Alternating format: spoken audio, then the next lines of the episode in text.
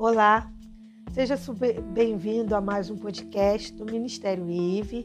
Eu sou Sara Rodrigues, sou autora do projeto e para mim, como sempre eu digo, é um prazer muito grande estar falando com você e ter a sua audiência é muito impactante para mim. Hoje, eu, como prometi, vou encerrar a semana falando sobre o luto e lembrando para você que está chegando aqui pela primeira vez que nesse projeto a gente escolhe semanalmente um tema e aborda vários aspectos daquele tema durante a semana. E essa semana foi o tema luto. E então eu estou encerrando esse tema hoje, apresentando algumas características das últimas palavras de Jesus na cruz, porque a gente já viu que Jesus era humano e que ele sentiu todo o drama da morte, como todos nós humanos né, sentimos. Com Jesus não foi diferente. Então a gente se engana, por exemplo, quem acha que a morte não teve o mesmo impacto em Jesus porque ele era Deus. Ele era Deus, mas ele estava na sua forma humana e ele não pôde usar o seu poder de Deus. Então ele sentiu sim os medos, a, a, as inseguranças que a, a morte traz para todas as pessoas que estão ali no, com a morte iminente. E as pessoas ao redor de Jesus, como família e amigos, sentiram também todo o luto que acompanha a morte daquela pessoa que se foi. Então, assim, foi sentido na pele. As últimas palavras de Jesus na cruz, elas têm um significado muito, muito interessante e eu acho que você vai achar interessante também, como eu achei fazendo as minhas pesquisas, porque elas mostram muito mais do que a gente poderia imaginar, né? Então, sem mais delongas, vamos à primeira frase que Jesus fala. Antes de eu falar a primeira frase, deixa eu já falar uma coisa que é interessante já também. Alguns autores, por exemplo, é, Mateus, por exemplo, cita alguma dessas frases e não cita outras. Já outros autores, como Marcos, por exemplo, cita outras frases e não cita as mesmas frases que Mateus. E isso é interessante, não é mesmo? Mas tem frase que é, é apresentada pelos dois e a gente vai ver isso. Bom, a primeira frase que Jesus fala na cruz é que está em Lucas, capítulo 23, no verso 34, e Jesus diz assim: Pai, perdoai-nos, perdoai-nos, porque eles não sabem o que fazem. Essa, essa frase, ela é, ela é, na verdade, uma oração. Então, a primeira pessoa que Jesus se dirige a Deus através de uma prece, tá? Então, por que, que Jesus faz essa prece? Porque ele quer, além de outras coisas, deixar como lição para gente de que no, na morte precisa estar presente o quê? O perdão. O perdão. O perdão de quem se vai e o perdão de quem fica.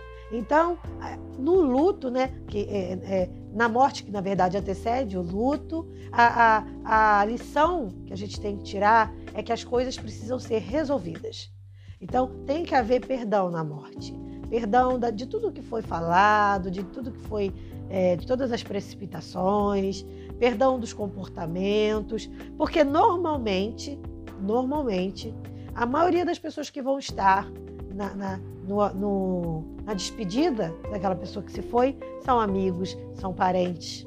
Então, precisa haver perdão dessas pessoas, de, de, dos dois lados, como eu falei. E Jesus ele simboliza isso aqui quando ele diz: Pai, perdoa e perdoai-os. Eles não sabem o que fazem. Então, nesse, nessa frase, a gente, claro, a gente pode tirar outras lições para a nossa vida, mas no contexto que eu estou querendo mostrar para a gente, que é em relação à morte, ao luto, a gente vê aqui a importância do perdão no momento ali de luto, no momento ali de morte, né? E Jesus deixa isso muito claro, tá? É, então Jesus ele afirma, né, ele confirma a necessidade do amor e do perdão. E ele já tinha dito isso, né, em, outras, em outros momentos, quando ele disse: Amai-vos uns aos outros. Então Jesus ele na morte ele reafirma essa posição. E isso é muito, muito interessante. Outra coisa, outra frase, que é a segunda frase que Jesus diz, também está em Lucas 23, 43, é quando ele diz assim: em verdade, eu te digo hoje estarás comigo no paraíso. Essa frase, se a gente fosse olhar pelo âmbito é, é, denominacional, ela causa divergência entre igrejas, tá? Porque tem igreja que diz, em verdade eu te digo, aí bota vírgula, hoje estarás comigo no paraíso. Então algumas igrejas dizem, é hoje, foi, hoje significa que naquele mesmo momento o ladrão, ao morrer, foi aceito no céu. É, já outras, mesmo todas sendo cristãs, né? Já outras entendem que é, em verdade eu te digo hoje, vírgula, estarás comigo no paraíso. E aí já diz, não, não é que a pessoa vai estar no paraíso agora. Jesus disse, olha, vou te dizer uma verdade hoje. Você vai estar comigo no paraíso, ou seja, você vai estar salvo. E aí já não aceitam a, a, a entrada imediata no céu. Já veem isso como um outro momento e tal. Então isso vai, é muito particular de cada igreja. Mas o fato é que, ao reafirmar estarás comigo no paraíso, essa, esse final de frase que Jesus diz, ao reafirmar isso, ele traz o que? A esperança para a morte. Então, no momento de morte, tem que haver também o que? Além do perdão, além do amor, tem que haver a esperança. Isso é muito profundo, porque é importante você entender que se você perdeu o seu querido, seu querido agora, não é o fim.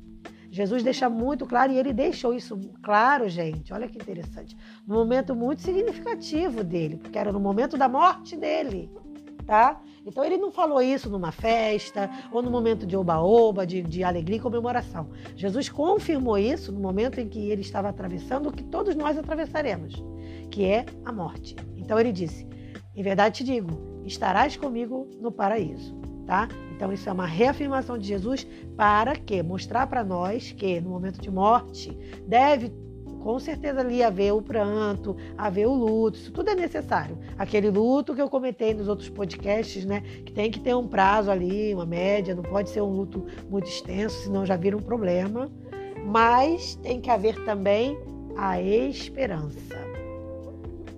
A terceira frase de Jesus é: mulher, Eis aí o seu filho. E então disse aos discípulos: Eis aí tua mãe. Isso está em João 19, no versículo 26 e 27. Aí agora a gente vê na terceira frase de Jesus uma missão. Lembra? Se você ouviu nos meus outros podcasts, se você acompanhou todos, você deve ter ouvido quando num deles eu falei que é, o luto ele traz mudança porque ele vai trazer novas responsabilidades. Supondo, por exemplo, que no luto, quem está descansando ali é a pessoa que era o mantenedor da casa. E agora, quem vai manter? E agora, quem vai trazer comida para dentro de casa? Então, se reestrutura tudo. Então, a família precisa se reorganizar. Então, Jesus ele traz essa missão aqui quando ele diz: mulher, eis aí o teu filho, ó, eu estou morrendo. Ele dizendo, né? Eu estou morrendo, em outras palavras, mas a sua missão de ser mãe não acaba. Você agora vai ser mãe de outro. Olha que lindo. Então Jesus traz para Maria a missão. E ao mesmo tempo traz missão para os discípulos também, porque eis aí tua mãe, hein, ó. Agora você tem para quem cuidar. Então é a mesma coisa. Se o filho está perdendo a mãe, a missão dele não acaba. Porque ele pensa assim: ah, então agora eu não tenho mais que cuidar de ninguém. Não, tem sim, porque agora você vai ser filho de outra. Vai cuidar de outra pessoa, você vai auxiliar outra pessoa. Então, assim, a missão nunca termina. E Jesus ele deixa isso claro no momento de morte ali dele. Quando ele diz: Eis aí teu filho. Mulher, eis aí teu filho. Filho, eis aí tua mãe. Então é missão, simboliza missão, tá? Então a gente tem que estar aberto para as novas missões e oportunidades que a vida traz para gente. A quarta frase é interessante porque ela é a única que aparece pra gente em aramaico, quando ele diz Eli, Eli, lama sabachthani, que eu tô falando do meu jeito, não quer dizer que esteja corretamente pronunciado, mas é mais ou menos isso. E é uma pergunta, né? lama sabachthani, se fosse em português seria assim, né? Mas é o, o sentido é, Deus meu, Deus meu, por que me abandonaste? Isso significa que Deus abandonou ele? Não, de forma alguma. Isso simboliza a, a o quanto a morte tem a sua solidão. Porque, assim como tem a solidão o luto, porque, por mais que você esteja acompanhada de milhões de pessoas, lembra que no podcast, se eu não me engano, no anterior a esse, eu falei que o luto é solitário?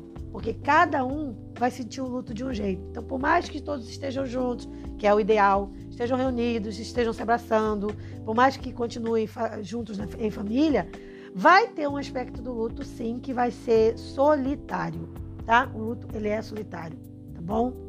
Então, isso é expressado aqui nesse texto também. Deus meu, Deus meu, por que me abandonaste? Em outras palavras, por que eu estou me sentindo sozinho? Mas ele não estava sozinho. Ali ele estava apenas vivenciando a morte, ele, o, o, prenúncio da morte. Então o medo, tudo fez ele eh, questionar se ele estava ou não sozinho. Mas Jesus não estava sozinho. O céu todo, a gente continuando a leitura do texto, a gente vai ver que o céu todo estava com Jesus ali. Tá? E ele se sentiu sim abandonado, tá? Sentiu a agonia ali sozinho, solitário ali. Então por isso ele temeu, né? Ah, a quinta frase já se encontra em João 19, 28, e, e, e que é uma frase bem curtinha. Tem duas, duas palavrinhas só. Tenho sede. Tenho sede. Isso aí já é uma coisa mais pessoal, tá? Tem mais a ver com Jesus mesmo, porque é ele querendo deixar claro para a sociedade, para o mundo, o quanto ele era humano. Então, Jesus, para quebrar essa, essa ideia falsa de que, ah, mas ele era Deus, ele levou de boa, tirou de letra. Não, não foi. Ele era humano. E esse tenho sede fica mostra, né, deixa patente aqui a natureza humana de Jesus. Tá? Então, não era que Jesus estava fazendo uma queixa, ai, poxa vida, tô com sede, não era isso. É que ele estava mostrando, deixando claro que ele era de sim, de carne e osso. E como todo ser humano, ele tinha fome, ele tinha sede, ele tinha necessidade, tá? E o que lição também que a gente tira disso aí? Mostrando o quanto Jesus se compadece de nós e entende as nossas lutas, porque ele experimentou cada uma delas. Então, esse lado humano de Jesus é muito interessante para mostrar o quanto ele está próximo de nós e o quanto cada dor que a gente sente, Jesus compartilha. Jesus compartilha, tá? A, a, sexta frase também é muito interessante, que é pequenininha também, que é está consumado. Ou seja, acabou. João 19:30. E eu quero te levantar uma questão. É, você lembra que eu fiz um podcast que eu falei sobre a pessoa é, tratar a morte com mais maturidade, porque a gente vê a morte de uma forma muito infantilizada e a gente não se prepara para ela, a gente não se cuida. Cê, cê, sabe, será que o está consumado não significa isso? Quando Jesus diz está consumado, ele quer dizer o quê? Que tudo que ele podia ter feito, ele fez. Então ele tem, ele, Jesus ele morre com uma certeza de missão cumprida. Será que toda pessoa que morre morre com essa, com essa certeza? Será que não é muito ruim a pessoa descansar é, com aquela certeza de que ela não fez tudo o que ela podia? Então, que lição que eu tiro daqui? A lição de que nós devemos, eu, você, fazermos o nosso melhor a cada dia. Para que quando a gente for descansar, a gente descanse com a certeza de Jesus. Está consumado. Eu fiz tudo o que eu podia. Eu fiz tudo o que eu devia fazer. Né? Então, ele, ele, ele, Jesus ele traz esse esclarecimento para a gente, né? essa certeza de que ele fez, e tanto fez que ressuscitou. Se ele tivesse falhado em alguma coisa, ele não teria ressuscitado. Isso foi a prova do quanto ele realmente fez tudo que ele podia e precisava fazer. E por isso, realmente estava consumada a obra dele ali. Né? Então, ao mesmo tempo que a gente vê a lição da vida dele em relação a salvar o homem, o cumprimento do seu dever ali, da, da, do que ele se dispôs a, a fazer, é uma lição para a gente, para a gente fazer tudo que a gente pode pelas pessoas que a gente ama, pelas pessoas que a gente conhece e até pelas que a gente não conhece a gente fazer o que a gente pode fazer para ajudar. É aquela história do bom samaritano, né? Quem é o teu próximo? O teu próximo é quem está próximo de você. Sabe? Então, por exemplo, se você está no Brasil, o teu próximo é um brasileiro que estiver perto de você. Agora, se você está nos Estados Unidos e tem uma, uma necessidade ali para ser suprida, o teu próximo é aquele que está ali, que não fala a tua língua muitas das vezes, se você não falar inglês. Então, o teu próximo é qualquer um. É qualquer um é o teu próximo. Ah, vou fazer bem para quê? Para qualquer um que estiver necessitando, que estiver perto de você, que estiver distante também, não tem problema.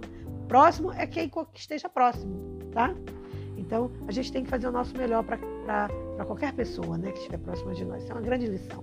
E a sétima e última frase é: Pai, em tuas mãos entrego o meu espírito.